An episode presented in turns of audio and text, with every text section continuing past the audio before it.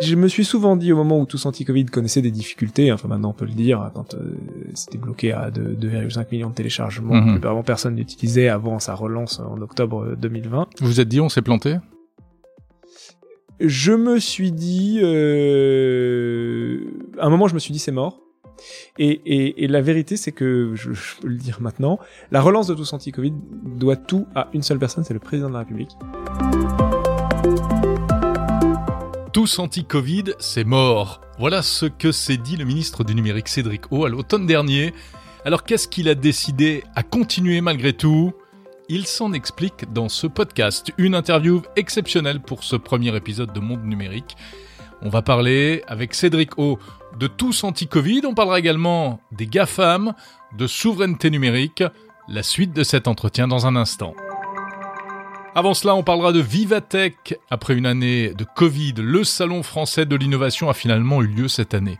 Il se déroule euh, cette semaine à Paris. Alors on va aller y faire un tour. Allez, je vous y emmène à la rencontre euh, des startups et puis à la rencontre aussi de notamment d'Orange et du français Tristan Nito qui revient sur la scène de la tech. On parlera data, on parlera données numériques. Savez-vous que Twitter devient payant? Enfin presque, rassurez-vous, seulement si vous voulez bénéficier de services supplémentaires comme le fait de modifier vos messages après les avoir envoyés. Oui, c'est possible, enfin c'est possible uniquement en Australie et au Canada pour l'instant. Alors on va traverser l'Atlantique dans ce podcast, j'appellerai tout à l'heure mon confrère et ami Bruno Guglielminetti à Montréal qui a testé cette nouvelle fonctionnalité. Voilà, c'est le programme. Bienvenue dans le premier numéro de Monde Numérique. Nous sommes le 19 juin 2021.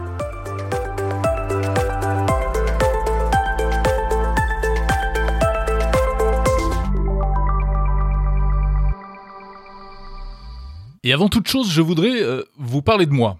Alors non pas par narcissisme, mais parce que quand on écoute un podcast, on aime bien savoir qui parle. Donc pour ceux qui ne me connaissent pas, eh bien je m'appelle Jérôme Colombin, je suis journaliste spécialiste des technologies depuis plus de 25 ans. On s'est peut-être déjà croisé sur les ondes, hein, puisque euh, j'ai couvert l'actualité des technologies à travers notamment la chronique Nouveau Monde sur France Info. On s'est peut-être déjà vu également en vidéo. Depuis presque dix ans, j'anime avec mon ami et confrère François Sorel eh bien, des émissions sur 01 TV. Et ce podcast est donc une nouvelle aventure. Je suis vraiment ravi d'entamer cette nouvelle histoire avec vous. Monde numérique, c'est un podcast pour vous qui vous intéressez à l'actualité des technologies, par passion, par curiosité ou parce que c'est votre métier. Donc on va parler de sujets tech qui vous concernent à travers un podcast long format, un podcast grand public aussi. Ici, on ne va pas jargonner, on ne va pas s'adresser seulement aux initiés. On se retrouvera, si vous le voulez, chaque samedi matin pour aborder en fait tous les aspects du numérique les innovations, les nouveaux produits, et aussi toutes les questions que pose le numérique, euh, économique, politique, environnemental, tout ce qui bouge en fait et qui a un impact sur la société ou sur notre vie quotidienne. Et puis on s'intéressera aussi à l'innovation dans le domaine des médias, parce que la communication est au centre de nos vies aujourd'hui, et ça bouge beaucoup dans ce secteur. D'ailleurs, ce programme s'inscrit dans la grande tendance du moment, hein, qui est le, le, renouveau du podcast. Parce qu'en fait, le podcast, ça connaît un vrai succès aujourd'hui, mais c'est vieux. Avec François Sorel, nous avions lancé nos premiers podcasts en 2006. Certains d'entre vous s'en rappellent peut-être. Aujourd'hui, c'est donc le grand retour du podcast. Il y a énormément de contenu, il y a énormément de programmes disponibles, et c'est une très bonne nouvelle. C'est la preuve que c'est un média qui se démocratise. Monde Numérique est un podcast natif, c'est-à-dire disponible uniquement en numérique. Pour le suivre, il suffit de vous abonner. Alors, via la plateforme de votre choix, Apple Podcast, Spotify, Deezer, Google Podcast, etc., etc. Et même sur YouTube, il suffit de taper Podcast Monde Numérique. Voilà, on va maintenant entrer dans le dur de ce premier épisode avec, dans un instant, je vous le disais, l'interview exceptionnelle du secrétaire d'État au numérique, Cédric O.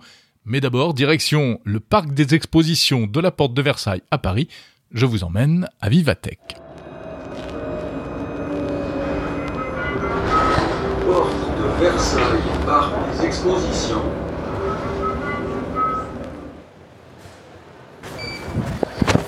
C'est parfait. Allez, allez-y, je vous en prie. Voilà, on a passé le contrôle. Alors accréditation bien sûr et, passe sanitaire également, hein, donc euh, vaccination ou, euh, ou test euh, négatif. C'est normal cette année. On pousse les grosses portes du parc des expositions de la porte de Versailles et c'est reparti pour Vivatech, Vivatech 2021. Alors il n'y a pas énormément de monde, hein, euh, puisque cette année, eh bien forcément, euh, conditions sanitaires obligent, il y a euh, une jauge, c'est limité en fréquentation, et en plus le salon est hybride, hein, moitié physique, moitié en ligne, on peut le suivre à distance. Mais n'empêche, ils sont là, les exposants, des stands par dizaines, et il faut le dire, ça fait un bien fou de revoir des gens, d'arpenter des allées, de se replonger dans un salon en réel. Alors Vivatech, les trois premiers jours sont réservés aux professionnels. Euh, le quatrième est ouvert au grand public. Ce quatrième jour, c'est aujourd'hui, c'est ce samedi. Donc si vous êtes à Paris, vous pouvez vous y rendre euh, à Vivatech toute la journée pour euh, découvrir bah, les, différentes innovations présentées. Vivatech, qu'est-ce que c'est exactement? Cinquième édition de ce salon français. Alors c'est pas le CES de Las Vegas, il faut bien le dire, même si ça a été inspiré par le grand CES il n'y a pas beaucoup d'annonces euh, produits, hein, euh, parce qu'en fait, il n'y a pas vraiment d'entreprise de technologie à Vivatech. Ce sont plutôt des entreprises françaises euh, traditionnelles qui montrent ce qu'elles savent faire en matière de technologie et d'innovation. C'est un salon qui est organisé par la, grande agence de communication Publicis avec le journal Les Échos. Donc on retrouve en fait toutes les, grandes entreprises avec lesquelles travaille Publicis. Hein. Bon, parfois on se moque un petit peu de Vivatech euh, gentiment en disant que c'est un peu un concours de gros bras où les grandes entreprises françaises viennent euh, montrer qu'elles sont modernes pour essayer de se rassurer, euh, rassurer un peu leur écosystème. Et puis il y a aussi beaucoup de startups, plein de startups qui sont là sous les ailes des, des grands groupes un entrepreneur euh, assez célèbre euh, que j'ai croisé me dit ah on dirait le bal des débutantes. C'est le bal des débutantes des startups. Des petites startups qui sont sur des, tout petits stands. Alors il faut dire que c'est pas donné Vivatech. Hein. Euh, pour les visiteurs, il faut quand même compter entre 190 et 400 euros l'entrée. Ce sont des professionnels qui viennent là. Et pour les exposants, bah, ça coûte plusieurs milliers d'euros. Donc autant vous dire que ce ne sont pas les startups qui payent, hein, elles sont pas très riches. Ce sont les grands groupes en fait qui payent pour ces startups. Et pour le grand public, si vous venez ce samedi, c'est beaucoup moins cher, rassurez-vous, c'est 15 euros pour, euh, pour le grand public. Donc voilà, Vivatech. Euh, voilà, oui. En plus, tout est en anglais à Vivatech. Hein. Enfin, en tout cas, pour les conférences, etc. Tout ce qui est public, on parle anglais. Bon, alors oui, on, certains d'ailleurs trouvent ça un peu énervant parce qu'on est à, Paris, on est en France et tout. Mais ça se veut un salon international, donc forcément, dans un salon international, ben, on parle anglais. Alors, donc les grands groupes, je le disais, euh, qui sont pas vraiment versés dans la tech, en réalité, des startups qui elles sont beaucoup plus en prise avec la technologie, souvent sur des sujets très très pointus, très B2B, des conférences, des intervenants. Et cette année, donc, on célèbre la French Tech plus que jamais. Euh, c'est un peu euh, Vivatech, la revanche des, des, Français et des Européens sur les Américains et les Asiatiques. C'est une manière de dire qu'on existe même si, eh bien, ils sont là aussi, les grands groupes américains. Les GAFAM sont là. Alors, il n'y a pas de stand Google, par exemple, cette année.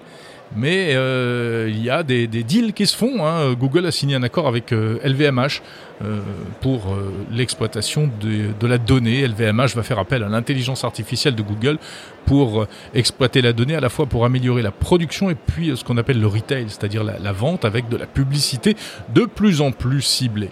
C'est la preuve qu'on a beau parler de souveraineté numérique, hein, on a bien du mal à se, passer de, des outils surpuissants des big tech qui restent pour l'instant les meilleurs technologiquement et aussi commercialement. Les grands thèmes cette année, c'est la tech for good, ce qu'on appelle la tech for good, c'est la tech utile, hein, qui fait du bien, du, bien à la planète, donc des, innovations euh, euh, positives en matière d'environnement, euh, de, la tech inclusive aussi, Emmanuel Macron est, intervenu, il a visité, il a fait une petite déambulation dans les stands et puis il a fait une, intervention publique, il l'a dit et, il a essayé, le président, de, prendre le contre-pied de, des discours euh, parfois un peu anti-progrès technologique qu'on commence à entendre. Alors il a voulu réaffirmer un peu les choses et il a dit la tech c'est bon pour tout le pays. Vivatech, c'est très politique finalement.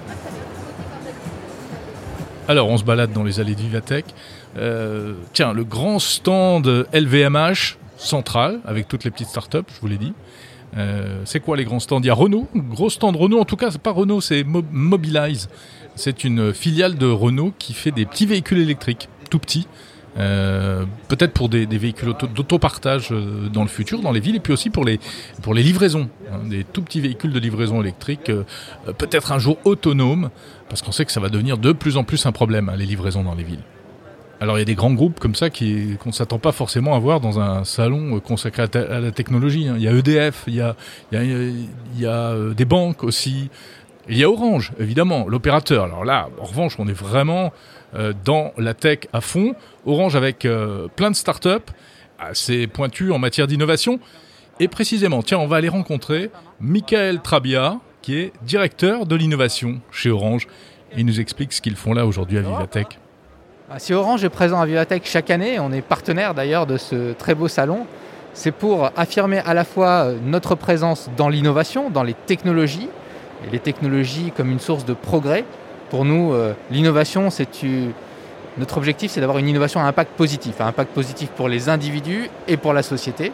Et puis c'est aussi pour marquer notre attachement à l'écosystème, en particulier l'écosystème des startups. On accueille 70 startups euh, de France et d'ailleurs sur notre stand en physique et en numérique. Et c'est un peu la nouveauté de cette année, c'est qu'on a une édition numérique, on a beaucoup investi dessus pour que l'expérience puisse être quasiment la même à distance qu'en présence.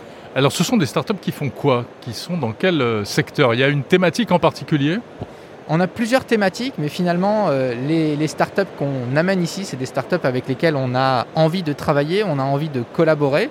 On a des startups qui sont euh, beaucoup dans les usages, les usages notamment autour de la 5G, qui est évidemment le sujet de 2021. La 5G, voilà, tout le monde en parle, on est en train de la déployer, les clients sont en train de s'équiper de terminaux, et donc on va avoir une accélération très forte du déploiement de la 5G. Et évidemment, comme toute euh, technologie, ce qui est important, c'est ce que nous en ferons, c'est donc les usages. Et c'est pour ça qu'on travaille avec des startups qui sont dans le, les contenus immersifs, par exemple, que ce soit pour le grand public, le sport, qui est un gros contenu. On était à Roland Garros, on a montré ce qu'on pouvait faire comme si on était euh, en tribune à regarder le match, mais aussi euh, pour les entreprises. Et on a beaucoup, beaucoup de, de startups qui travaillent sur des formations à distance, également sur du travail déporté, en particulier dans des, des configurations qui peuvent être un peu dangereuses ou difficiles d'accès. Imaginez un conducteur de grue, par exemple. Ben, demain, il pourra, plutôt que de monter et descendre à chaque fois pour piloter sa grue, être dans une cabine en toute sécurité avec euh, la 5G, et donc comme s'il était sur place, avec des écrans tout autour de lui, avec une latence très faible, et c'est important pour éviter les accidents, euh, avoir le même niveau de, pilotage que s'il était euh, à distance. Alors, la 5G, c'est du trafic, ce sont des données. Euh, et la gestion des données, on a l'impression que ça devient de plus en plus crucial pour les entreprises aujourd'hui. Est-ce que vous travaillez sur des applications liées à l'exploitation de la donnée? Absolument, et c'est vrai que c'est un élément euh, fondamental. On voit beaucoup d'entreprises qui sont nées de la donnée et de son exploitation.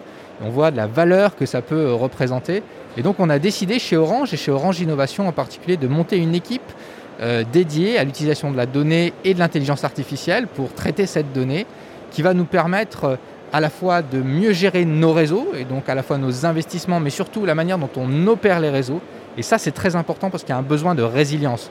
Aujourd'hui, la connectivité, c'est vital, on ne peut plus s'en passer, et dès qu'il y a le moindre incident, c'est quelque chose qui pose un, un énorme problème. Et donc, grâce à l'intelligence artificielle, grâce à la donnée, on va pouvoir gérer de manière beaucoup plus efficace, beaucoup plus résiliente nos réseaux.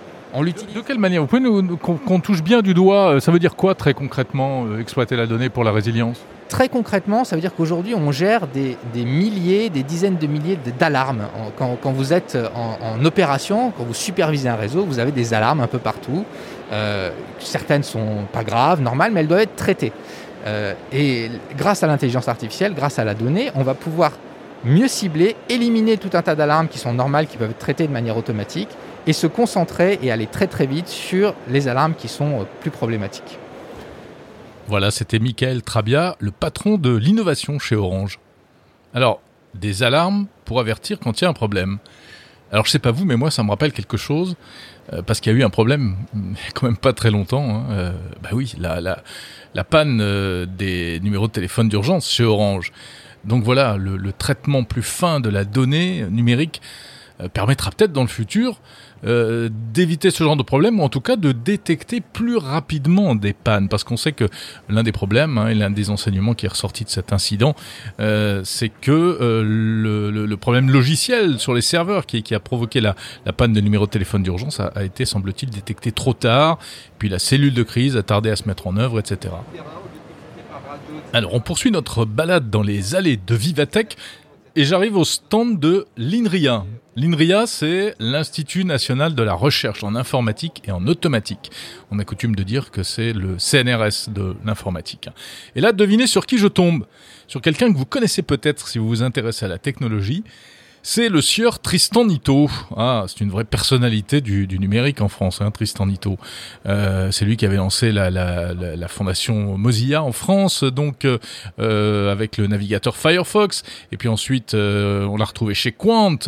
Il a quitté Quant, oui, bon, comme d'autres. Et il se lance dans une nouvelle aventure. C'est une start-up qui est soutenue par euh, l'INRIA, donc c'est pour la, c'est pour ça qu'il est là. Alors Tristan Nito, c'est un petit peu un rebelle. Hein. Il s'est toujours battu pour le logiciel libre, contre la surveillance par les géants du net, etc. Euh, alors je pense qu'il n'a pas perdu ses idéaux, mais j'ai l'impression qu'il a mis un petit peu d'eau dans son vin. Car finalement, à défaut de, pouvoir changer le web maintenant, visiblement il a opté pour une, une posture plus pragmatique.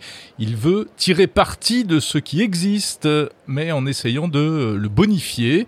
Et il a donc créé une start-up qui s'appelle Unsearch. Unsearch, je sais pas ce que ça veut dire, ça, peut se traduire peut-être par euh, non-recherche.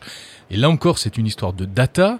Euh, Unsearch a mis au point un outil qui s'appelle Source de confiance, qui permet de rendre le web plus fréquentable d'une certaine manière. Euh, c'est un truc pour améliorer les moteurs de recherche, si j'ai bien compris. Écoutez. Alors Unsearch, c'est une start-up française et l'idée c'est de améliorer, d'augmenter les moteurs de recherche. Alors euh, par exemple, on va augmenter Google, on va augmenter Quant, on va augmenter Bing en fonctionnalité. On va apporter de la valeur euh, en partant du principe tout simple, euh, c'est que pour certaines catégories de personnes, par exemple les agents de mairie, eh bien ces personnes-là, ils vont besoin d'accéder à des sites officiels tout particulièrement parce que dans leur métier c'est important. Et donc des sites officiels de mairie ou de l'administration centrale. Donc en fait, ce qu'on fait, on leur fait installer une extension dans le navigateur. Et à chaque fois qu'ils euh, tombent sur un site en faisant une recherche sur Internet, eh bien on leur marque si ce site est ou non euh, un site officiel de l'administration. Par exemple, euh, carte grise, il faut savoir que c'est immatriculation.ants.gouv.fr alors qu'on va trouver des tas de cartes grises minutes.fr ou des cartes grises.com qui ne sont pas du tout euh, des sites officiels. Donc là, avec notre extension, il y repère les sites officiels, il est en confiance, il les trouve plus rapidement euh, et sans changer ses habitudes. Et l'idée, c'est de, faire ça. Alors là, on le fait pour euh, les agents de mairie, mais on peut aller beaucoup plus loin et aller, par exemple, sur des médias. On pourrait offrir euh, une, une, variante de cette chose-là euh, pour l'éducation, pour euh, la, la, recherche d'emploi, etc. Des gens qui ont des besoins spécifiques des moteurs de recherche et leur signaler certains types de sites qui correspondent à leurs besoins. Alors c'est fini l'envie de remplacer les, les, les, moteurs de recherche américains. Finalement, maintenant, vous, vous faites avec d'une certaine manière. Alors moi, il y a une leçon que j'ai quand même appris avec mon passage chez Quant, c'est que ça demande beaucoup, beaucoup, beaucoup d'argent. Hein, et je parle ici en centaines de millions d'euros euh, pour commencer à fabriquer un moteur de recherche euh, qui euh, soit compétitif. Et ça, bah, j'aimerais bien que ça soit possible, hein, mais vu l'état du marché, j'ai décidé que j'allais m'éviter une bataille perdue supplémentaire. une bataille perdue supplémentaire. Il a de l'humour, Tristan Nito. Ben voilà, dans le numérique comme ailleurs, il faut garder du recul et le sens de l'humour aussi. Voilà pour Vivatech 2021. On va s'arrêter là, je crois. Bon, il y aura encore plein de choses à raconter. Hein. Euh, si vous y allez aujourd'hui, vous verrez le, le, taxi autonome du chinois Ehang, euh, cette espèce de drone euh, multi, ce, ce, cette espèce de, de, de multicoptère là, euh, qui demain vous apporte, vous emmènera peut-être d'un point à un autre en ville. Bon, ça avait déjà été présenté au CES de Las Vegas en 2019, donc c'est pas complètement nouveau. Et puis euh, malheureusement, on peut pas l'essayer euh, sur le salon. Il y avait également cette année l'intervention de Tim Cook, euh, de Mark Zuckerberg également en visio, euh, l'un comme l'autre, le patron d'Apple, le patron de, de Facebook. Je vais pas m'étendre en détail là-dessus. Euh, en gros, ils ont évidemment Cook et Zuckerberg chacun prêcher pour leur paroisse. Et puis, alors beaucoup de, de, propos très positifs, mais mm, des petites piques, et c'est intéressant à noter, en direction de l'Europe et en direction précisément du DMA. Alors le DMA, c'est le Digital Market Act. C'est ce texte qui est en préparation au niveau européen et qui vise à, à mieux réglementer euh, l'espace euh, numérique sur le plan euh, commercial. Et évidemment, le DMA va s'attaquer au monopole des géants de la tech et donc ils craignent un petit peu pour leurs activités en Europe, Tim Cook et Mark Zuckerberg. Hein bon, Tim Cook, lui, pour Apple, a, pour sa défense, a, mis en avant le fait que si, par exemple, on obligeait un jour Apple à intégrer dans iOS eh bien, un concurrent de l'App Store pour faire rentrer plus d'applications, en réalité, ça nuirait à la sécurité de l'App Store. Hein, toujours le discours d'Apple euh, au, bénéfice de la vie privée. Pour Mark Zuckerberg, pour Facebook, ça va être plus dur à argumenter. Hein. Bon, en tout cas, là, on est parti pour des mois et des mois de discussion entre euh, les big tech et l'Europe. C'est vraiment intéressant cette histoire de DMA. On en reparlera. En attendant, ce qu'il faut retenir donc, c'est que, comme je le disais, le numérique, c'est de plus en plus politique. Alors justement, on va parler politique. Enfin, en tout cas, on va parler avec un politique. Et pour ça, on va se diriger vers un lieu de pouvoir parisien.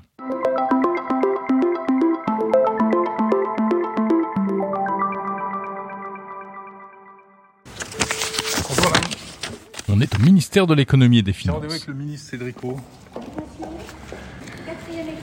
Merci madame. Et vous êtes toujours à l'écoute de Monde Numérique. Bonjour monsieur. Oui, c'est ça. Alors je vous l'ai dit, dans ce podcast, on va essayer, quand ce sera possible, d'aller un peu plus loin que l'actualité immédiate pour prendre un peu de recul et, et mieux comprendre le monde numérique. Pour ça, j'ai voulu interroger un acteur de premier plan au niveau français, qui a accepté de répondre à mes questions et je l'en remercie. Monsieur le ministre, bonjour. Ça va? Alors, cette nouvelle vie C'est pas mal. Alors, Donc okay. ouais, l'idée c'est d'aller un petit peu euh, au-delà de, au-delà de l'actu euh, okay. à proprement parler. Ouais. Ok, bah alors c'est parti. Bonjour Cédrico. Bonjour. Merci d'être euh, le premier invité de, de, ce podcast. Cédrico, vous êtes le, vous êtes le dixième euh, ministre du numérique français, si j'ai bien compté. Non? Ah, je crois bien. D'après Wikipédia. J'aurais commencé avec Éric Besson. Ah, je suis remonté plus loin. Je suis remonté à François Fillon. Ah ouais, mais euh... alors moi, je sais pas moi dans parce ma, que moi je ma... l'ai fré... je l'ai connu comme ministre du numérique en plus. C'est vrai, mais alors mm. peut-être que vous avez raison parce que je j'ose pas le dire, euh, Jérôme, mais vous êtes un peu plus âgé que moi, puis vous avez plus de, de, profondeur de champ que moi, mais euh, non, en général quand je, je réfléchis à mes prédécesseurs, je commence par Eric Besson, après c'est Nathalie Kosciusko-Morizet, et oui, Fleur Pellerin, là, ouais, Fleur Pellerin, Axel, Axel Lemaire, Mounir Majoubi, etc. etc. Je, je, crois que c'est c'est Eric Besson, c'est le premier qui l'a dans le titre, pas dans les attributions. Exactement. Et puis en plus, euh, François Fillon était rattaché à la culture, communication, je crois. Ouais. Euh, voilà. Et aujourd'hui, c'est rattaché à l'industrie depuis, euh, enfin, aux finances et. Bah, depuis Eric Besson. Depuis Eric Besson, ouais, absolument. Donc c'est vrai que c'est un, un tournant, ça. Euh, c'est quoi un ministre du numérique? Ça sert à quoi? Alors, bon, je, je pense qu'il y a plusieurs choses. Il y a deux choses en fait. Il y a d'abord le numérique, c'est à la fois un secteur. Euh, et puis c'est euh, c'est vraiment quelque chose qui transforme tout. Et donc je pense que le, le ministre du numérique c'est un peu entre les deux. C'est-à-dire à la fois c'est le ministre du secteur, c'est-à-dire que euh, bah voilà il faut faire grandir le secteur, euh, promouvoir les, les, usages, faire en sorte que les startups euh, grandissent, etc., etc. Et oui, ça c'est l'aspect les... très économique. Voilà, très économique. Et puis il y a tout l'aspect plus sociétal, institutionnel, social, qui est la transformation des politiques publiques à l'heure du numérique. Euh, c'est-à-dire euh, euh, qu'est-ce que voilà être dans le numérique dans le travail, le numérique les, les, les, la société des plateformes, enfin l'économie des plateformes, ça va être euh, le numérique dans les données personnelles, le numérique euh, dans la, la, haine en ligne. Oui, ça c'est tous les dossiers qui fâchent. Voilà. En fait. Bah, c'est tout ce que les sujets, les secteurs que le numérique vient disrupter. Et donc ça crée des problèmes parce que quand il y a des grandes transitions, ça ça ne se fait pas sans sans heurts. Et puis il y a il y a enfin, mais c'est parfois le ministre du numérique là, parfois c'est le ministre de la transformation publique qui l'a, c'est c'est la transformation numérique de l'État. Voilà, mm -hmm. c'est ces trois grandes grands sujets. Est-ce que c'est pas un peu comme euh, le journalisme spécialisé dans le numérique, euh, c'est-à-dire que c'est amené finalement un jour ou l'autre à se fondre dans le dans le reste et, et, et dans l'action publique? Dans l'ensemble de l'action Euh, publique. oui, euh, mais, mais on voit exactement la même chose dans les grandes entreprises, c'est-à-dire qu'il y a les directions du numérique, puis après on se dit qu'en fait non, le numérique est partout et donc c'est une, ça doit être intégré dans les métiers, et puis après on revient au fait que quand même c'est, il y a, y a quand même un savoir-faire euh, spécifique et transverse, et donc il y a un peu cette, euh, effectivement cette, ces, ces deux choses. On doit être à la fois un aiguillon qui fait que les autres se convertissent au numérique, en tout cas intègrent le numérique dans leur dans leur réflexion, euh, et, et puis avoir, il y a quand même un, un savoir-faire, je pense une culture, une grammaire qui est propre au numérique, et il est utile d'avoir euh, quelqu'un qui a une vision un peu transverse de l'ensemble de ces euh, de ces sujets. Donc c'est utile le ministre du numérique? J'espère, j'espère. Ouais. Enfin, c'est plutôt à vous de me le dire, mais, mais j'espère. Vous faites un peu de, de comment dire de pédagogie auprès de vos de vos collègues aussi? Ah, tout le temps. Euh, non, il y a, y a un gros changement. hein. Moi, j'ai travaillé avec les avec le précédent euh, ma- majorité gouvernement euh, sous François Hollande. La- le gros changement que moi je vois dans mon quotidien, c'est c'est le rapport du président au numérique. Je pense que pour la première fois, on a un président euh, qui, comp- qui comprend, qui connaît, qui en comprend la grammaire, etc. Donc c'est- extrêmement important, ça change absolument tout, parce que c'est comme dans les grandes entreprises, c'est tellement violent la, la, la, transition numérique que si le, le décideur ultime n'a pas en tête les efforts qu'il faut faire et la grammaire de, de- du sujet, c'est très compliqué. Voilà. Et donc, par ailleurs, oui, j'ai des alors, mes, mes collègues sont quand même pour la plupart de plus en plus sensibilisés. Parce qu'il y avait une époque, c'était c'était difficile. Hein. On je veux que les, je veux pas critiquer. les politiques euh, avaient du mal quand même. je veux pas, je veux pas parler de de de de- d'une autre période. Disons que cette fois-ci, je trouve que c'est inégal, mais il y en a quand même, enfin, il y en a Mm. quand même un- tout un certain nombre qui comprennent, euh, qui Enfin, comprennent très bien. Il y a des premiers avec. ministres qui téléchargent pas les applications anti-Covid. Non, mais ça c'était pour une raison de sécurité. Rappelez-vous, ça n'avait rien à voir. Cédrico, euh, ce que je voulais voir avec vous justement, au-delà peut-être de ces euh, faits d'actualité, c'était un peu votre regard sur eh bien euh, le numérique aujourd'hui, parce que je sais que vous avez une, une, une perception très fine de tout ça. Euh, et aujourd'hui, finalement, qu'est-ce qui vous enthousiasme et qu'est-ce qui euh, vous empêche de dormir peut-être? Si on commence par ce qui vous enthousiasme euh, dans le, le numérique aujourd'hui. Euh, dans mon métier ou dans le numérique émergenti, c'est pas exactement le même. euh, Ah, je dirais que c'est un peu les deux, mais effectivement, c'est votre, le- on va dire dans la transformation numérique de la société, qu'est-ce qui vous donne la pêche? Et- Moi, je, je reste assez enthousiaste. Enfin, je sais pas si on peut appeler euh, euh, mon attitude quand même plutôt technophile, mais je, je reste assez optimiste. Et un peu à rebours d'ailleurs d'une forme euh, de euh, de de- de- d'air ambiant, de- de- de- d'impression que tout va mal, Mhm. euh, que la technologie apporte un certain nombre de grands problèmes, etc. Oui, c'est que le numérique ne fait plus rêver, comme vous avez Voilà, dit à un exactement, moment. le numérique ne fait plus rêver. Euh, moi, je, je, je trouve qu'on on trouve là, particulièrement en France, particulièrement avec la French Tech, particulièrement avec les entrepreneurs, un relais d'optimisme, de vision, de projection dans l'avenir, de volonté de porter une voix française et de le faire avec la conscience de toutes les difficultés que ça emporte, mais avec beaucoup d'enthousiasme et d'optimisme, d'optimisme qui, je pense, est un des éléments d'un renouveau français qu'on peut espérer voir, en tout cas, vo- voir poindre dans une période difficile, avec euh, des tensions sociales et sociétales difficiles. Mais, mais voilà, pour tous ceux, je vous en faites partie, qui, qui côtoient ce, ce, ce monde au quotidien, il y a quand même voilà cet optimisme, cette volonté de se projeter dans, dans l'avenir, cette, cette, cette idée que ouais la France sait faire, la France va faire, euh, qu'elle a pas à rougir de ce qu'elle sait faire, qu'elle a plein de penseurs et d'ailleurs de faiseurs du, numérique, et qu'on a notre propre voie à tracer, et qu'il n'y a pas de raison de penser qu'on va être déclassé par rapport aux Américains et, aux Chinois. Bien sûr, il y a des difficultés, bien sûr, il faut faire des réformes, bien sûr, blablabla. Mais euh, mais voilà, je pense que c'est ce qui est le plus enthousiasmant dans ce dans ce monde du numérique, qui par ailleurs, euh, enfin faut le dire, hein, je pense que mon quotidien est plus simple que celui d'Olivier Véran euh, euh, ou celui d'Elisabeth Borne. C'est-à-dire, moi, je suis dans un secteur qui, euh, alors il y a l'inclusion numérique, il y a tout ce, tout ce qu'on fait pour éviter que ça déclasse du monde, mais mais je suis dans un secteur qui va globalement bien. C'est ce que Euh, disait un de vos prédécesseurs, Eric Besson, justement, qui, euh, qui n'en revenait pas d'être dans un ministère où il n'avait pas de doléances, il y avait pas de, enfin, il y a quelques doléances, mais très peu de problèmes. Ouais, c'est Fleur Pellerin qui disait qu'elle avait le ministère des bonnes nouvelles. Alors c'est Voilà, pas tout le temps ça. vrai parce que maintenant il y a quand même tout, le, tout on va dire le, le, le côté noir du numérique, là dans Alors justement, qu'est-ce qui, qu'est-ce qui vous empêche de dormir? Alors, ce qui m'empêche de dormir en tant que ministre, je vais pas y passer trop de temps, c'est tous anti-Covid. Euh, Mhm. Pour une raison simple, c'est Oui. que on fait euh, du consumer internet avec euh, les processus de l'État, c'est-à-dire qu'il faut, que je, je- moi c'est moi qui pilote les réunions euh, hebdomadaires de, des décisions d'arbitrage, etc. Et ça a tous les aléas d'une application qui est utilisée, qui a été téléchargée par bientôt, on l'espère, 20 millions de personnes. Donc c'est très compliqué. Donc on fait du consumer internet et en même temps on a pour plein de décisions les processus de l'État. Donc c'est très difficile. Ouais, mais quand vous dites déjà, vous dites consumer internet, c'est, alors c'est un, un vocabulaire et un langage qui est surprenant venant d'un ministre français, on va dire, et qui ne passe pas forcément auprès de tout le monde.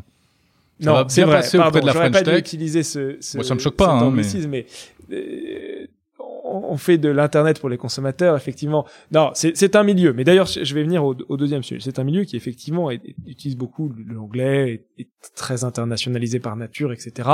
Et donc il y a même dans la manière dont je m'exprime comme ça un caractère excluant qui est très fort. La startup nation et on, on comprend que pour toute une partie de notre population, bah c'est pas eux, c'est pas pas leur quotidien, on parle pas en anglais, etc. Et discussion que par exemple j'ai pu avoir à l'époque avec Édouard Philippe, euh, qui quand je lui faisais des remontées des notes avec euh, quand j'étais son conseiller, parce que j'étais conseiller à la fois d'Emmanuel Macron et d'Édouard Philippe avec des anglicismes, me corrigeait Ah oui. les anglicismes en, en français. Euh, mais je comprends, moi je suis par ailleurs très attaché à la littérature, enfin je veux dire c'est des choses comme ça. Mais bon, c'est c'est Hmm. une part de, la, de ma, probablement de ma schizophrénie. Non, si, peut-être que je peux revenir à votre question sur qu'est-ce qui m'empêche de dormir. En fait, je trouve que le, numérique est un concentré des tensions euh, de notre société, avec d'un côté cet enthousiasme, euh, cet, euh, cet entrain, et de l'autre côté une, une, une société qui se voit décliner, qui a peur, qui euh, a peur de son déclin et qui, euh, dans un, qui est dans un cercle vicieux, me semble-t-il, quasi dépressif parfois. Euh, Là, vous parlez d'une manière générale. d'une manière générale, exactement, euh, qui n'est pas l'histoire française, euh, qui est euh, dont le numérique est une part de la cause. euh, C'est-à-dire si le numérique dans le quotidien des gens, c'est euh, la haine en ligne, euh, les attaques cyber, euh, les services publics qui s'en vont, euh, le petit commerce qui forme, qui ferme, pardon. Bon, voilà. Donc, donc il est. Euh, Alors c'est à votre la boulot racine, de, de et- réenchanter tout ça, d'essayer Ouais, de... je pense que le, le, le boulot, c'est de dire que oui, il y a une très grande transformation qui, je pense, n'a jamais existé telle qu'elle n'a. Enfin, je pense que cette, cette, cette transformation est l'équivalent de ce qui se passait avec la mécanisation euh, au début du XXe. C'est-à-dire, ça transforme tout les relations sociales, la relation à l'État, les relations internationales, la- l'économie, euh, la structure de, de la société, et que ces grandes transitions sont des moments de, de grandes opportunités, mais grands dangers. Euh, et que les dangers sont grands, on le voit. hein. D'ailleurs, le président il il hier faisait sa conférence de presse euh, sur l'international et il a fait un dégagé sur la haine en ligne, euh, la violence dans la société. Et, et c'est ça qui, je pense, est un et, et- et m'empêche m'empêche de dormir de manière assez générale. C'est de quel côté la pièce va-t-elle tomber? Hmm. Parce qu'en fait, vous ne savez pas si on arrivera un jour à régler ce problème, finalement. Non. Euh, enfin, je l'espère parce que je le crois, je le crois parce que je l'espère, comme on dit. Mais euh, euh, bon, une fois qu'on a dit ça, euh, je pense que quand on est ministre, quand on est responsable, d'ailleurs économique comme politique, bon, il y a des problèmes. Faut les régler. Les régler, c'est compliqué. Ça se règle jamais du jour au lendemain, ce qui est pas tellement facile dans l'atmosphère médiatique dans laquelle on vit, mais ça, c'est la vie. Dans l'instantanéité qui est aussi la conséquence de, diffusion des outils Internet. Euh, mais bon, bah, il faut laborieusement régler les problèmes les uns après les autres, considérant que euh, voilà, les- la France a toujours su s'en sortir, et puis euh, elle va s'en sortir et plutôt bien, je pense. Et tous anti-Covid, comment vous expliquez euh, justement ces, ces, ces- enfin on va pas parler de raté, mais cette, cette peur, cette euh, l'en- l'engouement de certains et puis euh, le braquage de Ouais. d'autres. Alors, ce qui est assez intéressant, c'est de le regarder dans le temps. Qui est, ce qui est, je trouve, ça, le, pour moi, a été vraiment un très grand, euh, une très grande, euh, enfin, facteur d'apprentissage. J'ai vraiment, j'ai beaucoup appris. Euh, et, et je me suis souvent dit au moment où tous anti-Covid connaissaient des difficultés, enfin maintenant on peut le dire, quand euh, c'était bloqué à 2 2,5 millions de téléchargements, Mhm. que vraiment personne n'utilisait avant sa relance en octobre 2020. Vous vous êtes dit on s'est planté? Je me suis dit, euh, à un moment, je me suis dit c'est mort. Et, et, et la vérité, c'est que je, je peux le dire maintenant, la relance de tous anti-Covid doit tout à une seule personne, c'est le président de la République, qui, euh, à un moment où peut-être moi-même je n'y croyais plus, euh, a dit non mais c'est pas possible, euh, on ne va pas rester sur un échec. Et je me souviens dans un conseil de défense sanitaire, on n'a pas le droit de dire ce qui se dit en conseil de défense, mais ce sera pas une, une je romprai pas le confidentiel de défense, a dit devant tous les ministres, écoutez ce truc-là va marcher et je serai sur votre dos jusqu'à ce que ça marche. Euh, et et on est reparti et bon, ça a marché. Enfin, maintenant, je pense qu'on peut le dire. euh, Ça alors- marchait différemment. Ouais, on ça a marché dire. différemment. On peut dire que l'efficacité n'a pas été aussi grande que celle que les modèles le prévoyaient, mais que bon, ça a sauvé des vies, donc in fine, on est très content de l'avoir fait. Donc, qu'est-ce que ça m'a appris pour revenir sur le sur le sujet? Euh, Trois choses. D'abord, le timing de lancement. Je veux dire, on l'a lancé au moment où tout le monde pensait que c'était fini, et on l'a relancé au moment où de la deuxième vague où tout le monde avait peur. Et donc, le timing de lancement a fait tout. A fait par ailleurs autre chose qui est la réception. Première sortie de tous anti-Covid, les journalistes, l'atmosphère était quand même très suspicieuse, euh, presque, presque, voilà. Oui, mais c'est c'était la fin le- du le- monde, euh, on allait euh, espionner tout le monde.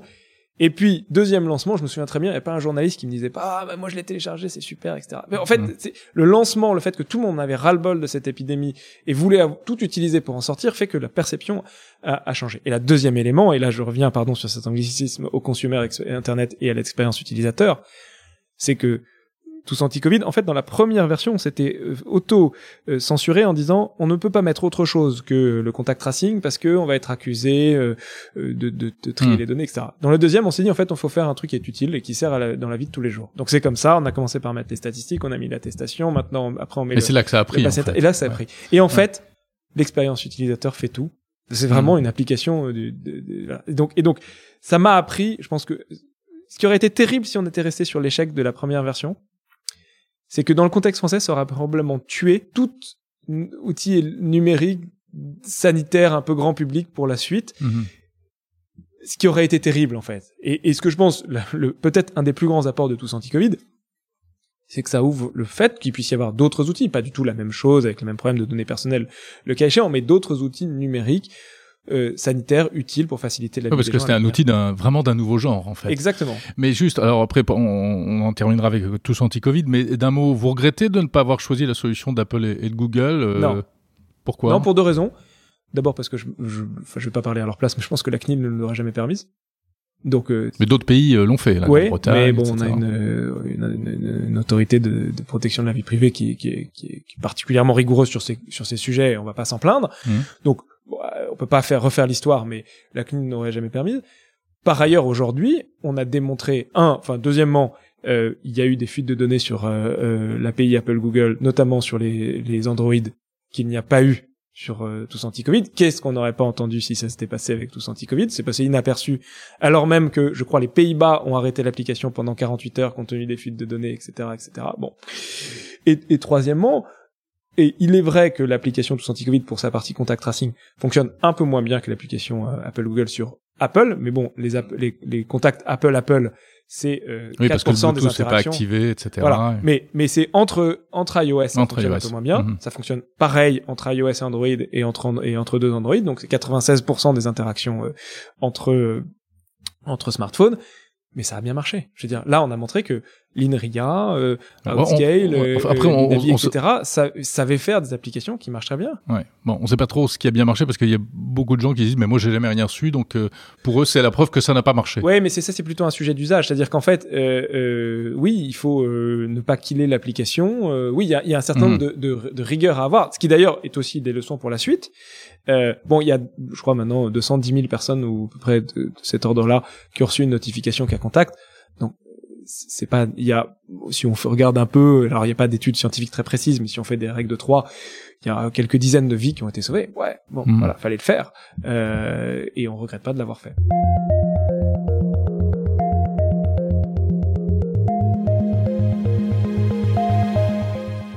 Cédrico, alors il y a un autre gros dossier euh, et sur lequel vraiment j'aimerais bien avoir votre votre avis, votre regard. Euh, bah, c'est ce- cette situation dans laquelle on est aujourd'hui vis-à-vis des grandes plateformes américaines, à la fois de dépendance, euh, en même temps de rejet, de de défis, de et on ne sait pas trop où on va. Euh, comment est-ce que vous voyez l'avenir? Est-ce qu'on va pouvoir continuer à bénéficier de ces innovations sans en payer un prix démesuré en termes de euh, atteinte à la vie privée, euh, euh, exploitation abusive des données, etc. Je, je pense qu'on est dans le dans le moment. C'est toujours pareil l'innovation. Ça commence euh, dans les interstices de la régulation. Ça disrupte une situation existante. La législation, la régulation n'est pas adaptée. Puis un jour, la régulation se met à jour. Mais les deux moments sont nécessaires et sont normaux et sont logiques dans, le, dans une période d'innovation. Donc vous êtes optimiste. Je pense qu'on arrive au moment où les, les GAFA ne sont pas loin de toucher l'apogée de leur puissance, euh, enfin les très grandes entreprises du, du numérique. Ça veut dire quoi? Démantèlement? Pas forcément, enfin démantel. euh, Vous savez, euh, Tom Wheeler, l'ancien président de la FCC, dit euh, break, "Don't break them up, break them open". Pardon de cet euh, anglicisme encore, mais c'est difficile à traduire en français. En gros, il vaut mieux les rendre interopérables, euh, réussir à, à réguler leurs services plutôt que les, les... C'est pareil pour plein de sujets qu'on n'a pas le temps de- d'aborder. Bon, mais c'est donc, je pense que l'ère de la régulation va arriver, mais que il faut faire très attention. Le problème de l'Europe, bien sûr, il faut réguler. C'est d'abord un manque d'innovation. Il faut, faut pas se, se tromper sur le euh, sur le diagnostic. Aujourd'hui, je veux dire, notre vie quotidienne est drivée, enfin, est, est Mmh. réglementée. Oui, il n'y a pas d'équivalent européen. par des, des, des entreprises américaines. Et si on veut faire partie de ceux qui décident des standards, dans un monde où le leader décide des standards, il faut d'abord, d'abord, d'abord avoir, nous aussi, des très grandes entreprises du numérique. C'est pour ça qu'on fait tout ça pour la French Tech. Mhm. Il y a des choses qui se font en France, mais il y a aussi des choses qui se font en Europe. Parfois, on a l'impression que ça doublonne. Vous- L'Europe fait un cloud, vous faites un cloud. L'Europe fait euh, une réglementation, vous faites une réglementation. euh, comment ça se fait? Bon, Je dis vous, je dis vous, c'est- je dis non, au non, niveau- mais bien sûr, bien sûr. français. C'est, c'est, c'est, c'est euh, de moins en moins vrai. Euh, par exemple, là, quand on fait le projet de loi confortant les principes républicains, on dit qu'il y a une clause d'extinction, c'est-à-dire quand la législation européenne sera en vigueur, elle écrasera la législation française. De manière assez générale, c'est, assez ça. Moi, je pense que le bon niveau est au niveau européen. Il arrive que pour des questions d'urgence ou pour des questions de domaine de compétences, si on est dans la défense, si on est purement dans le régalien, ça relève plutôt du niveau européen, euh, national, pardon. Mais à terme, à terme, le bon niveau, c'est le niveau européen. C'est niveau européen. Donc euh, bleu versus Gaia X. euh, Alors c'est c'est un tout petit peu différent. Hein. GAIX c'est plutôt de la standardisation et des normes, et bleu c'est c'est un projet industriel. D'accord. Le, le projet bleu porté au niveau européen. D'ailleurs, bleu pourrait servir le marché allemand ou le marché, euh, enfin, de tout autre marché européen. Et, et je crois que les Allemands veulent faire sim- similaire, de quelque chose d'assez similaire. Donc c'est c'est sur le cloud, il y a pour le coup une bonne articulation entre les différents euh, niveaux. C'est vrai que sur la, réglement, la réglementation, tous les pays, par pression politique, mais c'est aussi une exigence vis-à-vis de l'Europe, hein, d'aller plus vite, d'être plus proche des, des besoins politiques des, des populations, ont tendance parfois à peut-être prendre un peu le devant sur l'Europe. Merci beaucoup, Cédrico. Merci beaucoup. Merci d'avoir répondu à mes questions. Et euh, bah, j'allais dire bon, Vivatech. Non, Vivatech est terminé. Euh, c'est bien que ça ait repris. Bah non, c'est une super nouvelle. Déjà en physique, euh, c'est, il faut bien le dire, le, le premier salon euh, tech euh, majeur du monde Mm. qui, qui se tient. Mm. Alors dans une jauge adaptée grâce au pass sanitaire, rappelons-le. Euh, euh, non, non, c'est c'est une super nouvelle. Honnêtement, je- je- il y, a, il y a un travail qui a été fait euh, par les organisateurs de Vate- Vivatech, par Maurice Lévy, enfin Publicis, les Échos, etc. pour créer euh, un salon tech de rien. hein, on part de rien. Il y a, il y a, il y a 5-6 ans à Paris, d'en- d'envergure mondiale, qui est un rendez-vous la tech. Bon, voilà, ça a épousé la courbe de la French Tech aussi, mais c'est super d'avoir ça à Paris. Merci beaucoup. Merci.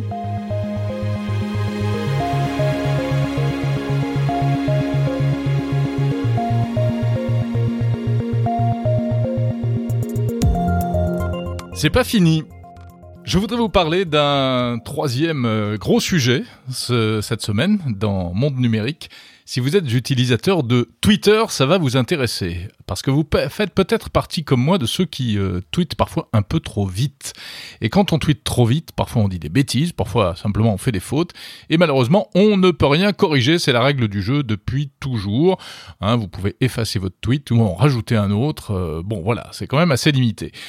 Twitter n'a jamais voulu proposer cette option. Jack Dorsey, le PDG, expliquait à chaque fois que non, ce n'est pas possible, ça changerait la philosophie du réseau, etc. Et bien maintenant, c'est possible. Apparemment, ils ont changé d'avis, ou en tout cas, ils se sont rendus compte que cela pouvait être eh bien un, euh, un élément de monétisation, car euh, en payant 2,50€ par mois, on peut modifier ses tweets et faire aussi plein d'autres choses. C'est un nouveau service, ça s'appelle Twitter Blue. Mais pour l'instant, ce n'est disponible qu'en Australie et au Canada. Alors pour euh, savoir un peu ce que ça donne, eh bien, je vous propose de traverser l'Atlantique. Nous allons demander à un utilisateur averti de Twitter Blue ce qu'il en pense. Direction Montréal pour retrouver mon camarade Bruno Guglielminetti. Bonjour Bruno. Bonjour Jérôme. Merci beaucoup d'apparaître dans ben, le premier numéro de, de, mon podcast. Alors Bruno Guglielminetti, on se connaît depuis très longtemps et on a des parcours un petit peu similaires. Hein. Euh, euh, tu as travaillé à Radio Canada euh, il y a bien longtemps, c'est ça. Et puis ensuite tu es, tu as fait plein de choses et puis aujourd'hui tu es présent en, en numérique évidemment. Oui, effectivement. Ben, c'est ça. Ben, on a commencé à, à, suivre les péripéties du monde numérique euh, environ à la même époque. Et donc, depuis ce temps-là, tous les deux, bon, sur nos canaux de diffusion euh, euh, parallèle, euh, effectivement, on a suivi ça. Puis, et, c'est intéressant parce que moi, ça me permettait, et ça me permet toujours quand, quand je te consulte, euh, de voir un peu ta vision de la chose, ce qui t'intéresse, l'actualité. Puis de temps en temps, il y a des choses que je vois pas passer, géographie oblige, ou même créneau horaire oblige. Alors, je eh trouve ça toujours utile d'aller voir un peu ce que tu fais.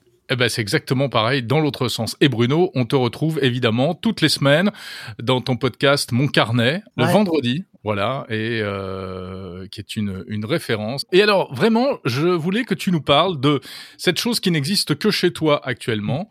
Et en Australie. Et en Australie, exactement, qui est ce Twitter Premium, je sais pas si on peut appeler ça comme ça. Donc, tu as testé cette option qui permet euh, de corriger un tweet. Tu peux nous raconter un peu? Oui, je pense que la première raison pour laquelle les gens se sont, euh, enfin, les Canadiens et les Australiens qui étaient intéressés par la chose, se sont euh, littéralement rués sur le service, c'est parce que ça permet euh, de rattraper un tweet qu'on a publié.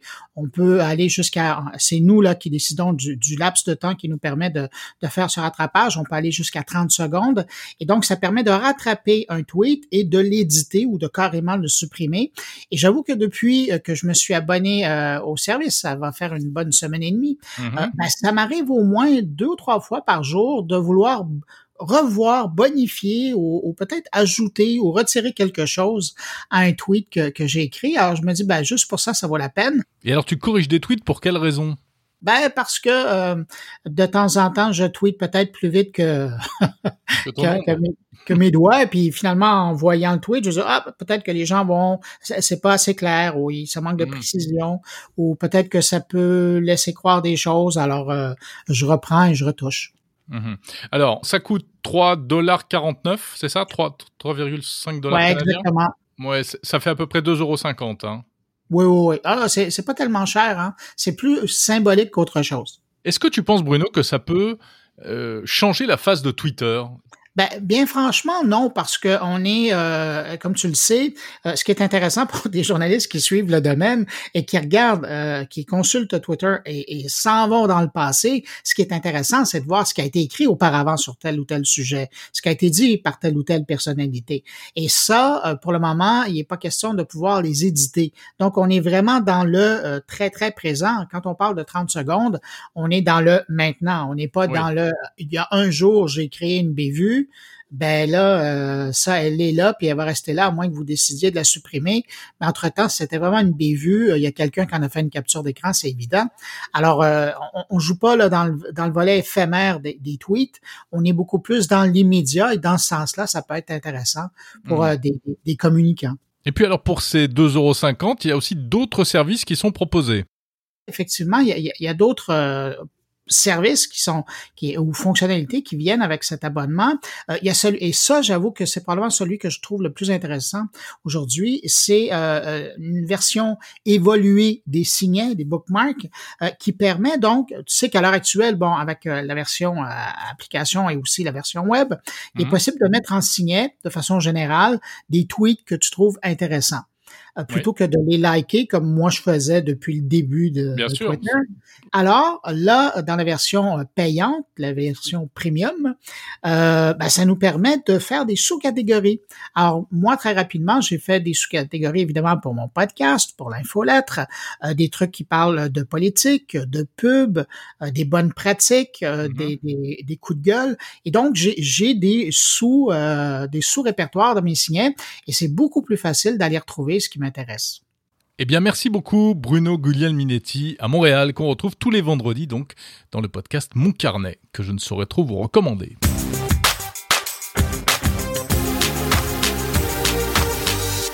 C'est bientôt la fin de ce premier numéro de Monde Numérique. On été très long. Euh, c'est un peu mon problème, ça l'a toujours été en radio.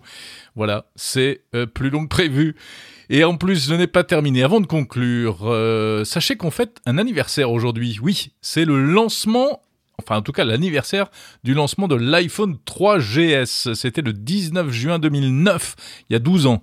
Euh, c'était la troisième génération d'iPhone euh, avec, euh, vous savez, ces vieux iPhones avec un design arrondi, un petit écran, 3 pouces et demi. le GSS, ça voulait dire speed, plus rapide. Il avait une commande vocale, mais ce n'était pas encore Siri. Pourquoi est-ce que je vous parle de ça? Parce que, eh bien, chaque semaine, je voudrais vous proposer un coup d'œil sur des anniversaires de la tech. Ça vient d'un site web que j'ai créé qui s'appelle techtime.fr. Euh, et des anniversaires, il y en a plein. Alors il y en a d'autres qui arrivent. Là, demain, 20 juin, ce sera les 6 ans de la radio numérique DAB+, en France. Lundi 21 juin, euh, ce sera euh, bon l'anniversaire, euh, les 17 ans de, de la loi pour la confiance dans l'économie numérique, la LCEN, adoptée en 2004, mais c'est un, des fondements de d'Internet en France. Et puis le 25 juin, les 23 ans de Windows 98. Voilà, si vous voulez en savoir plus sur ces anniversaires, rendez-vous sur le site donc tech-time.fr. Cette fois, c'est la fin de ce premier épisode de Monde Numérique. Merci de l'avoir écouté jusqu'au bout, j'espère que ça vous a plu, l'aventure est lancée. Désormais, je vous propose qu'on se retrouve chaque samedi pour euh, des news, des interviews, des reportages. Euh, la semaine prochaine, tiens, on reparlera un peu de Vivatech parce que je vous ai pas tout dit sur Vivatech, il y a encore des choses à découvrir. Évidemment, si ce n'est pas encore fait, je vous invite à vous abonner à Monde Numérique sur la plateforme de votre choix, Apple Podcast, Spotify, Deezer, Google Podcast, etc. Parlez-en à vos amis, abonnez-les de force. J'ai piqué la formule à Mathieu Stéphanie, clin d'œil Mathieu. Également sur YouTube, euh, vous tapez podcast Monde Numérique, vous retrouverez euh, tous les épisodes. Je vous invite euh, enfin à noter ce podcast en mettant 5 étoiles, c'est super important paraît-il pour le référencement. Et puis aussi à me laisser des commentaires et surtout des commentaires pour les autres utilisateurs hein, qui passent par là pour leur dire pourquoi vous avez choisi d'écouter ce programme, comment ça répond à vos attentes, etc., etc. Voilà, je vous salue, je vous dis à samedi prochain. Sachez-le, avec la tech, on n'a encore rien vu. Salut à tous.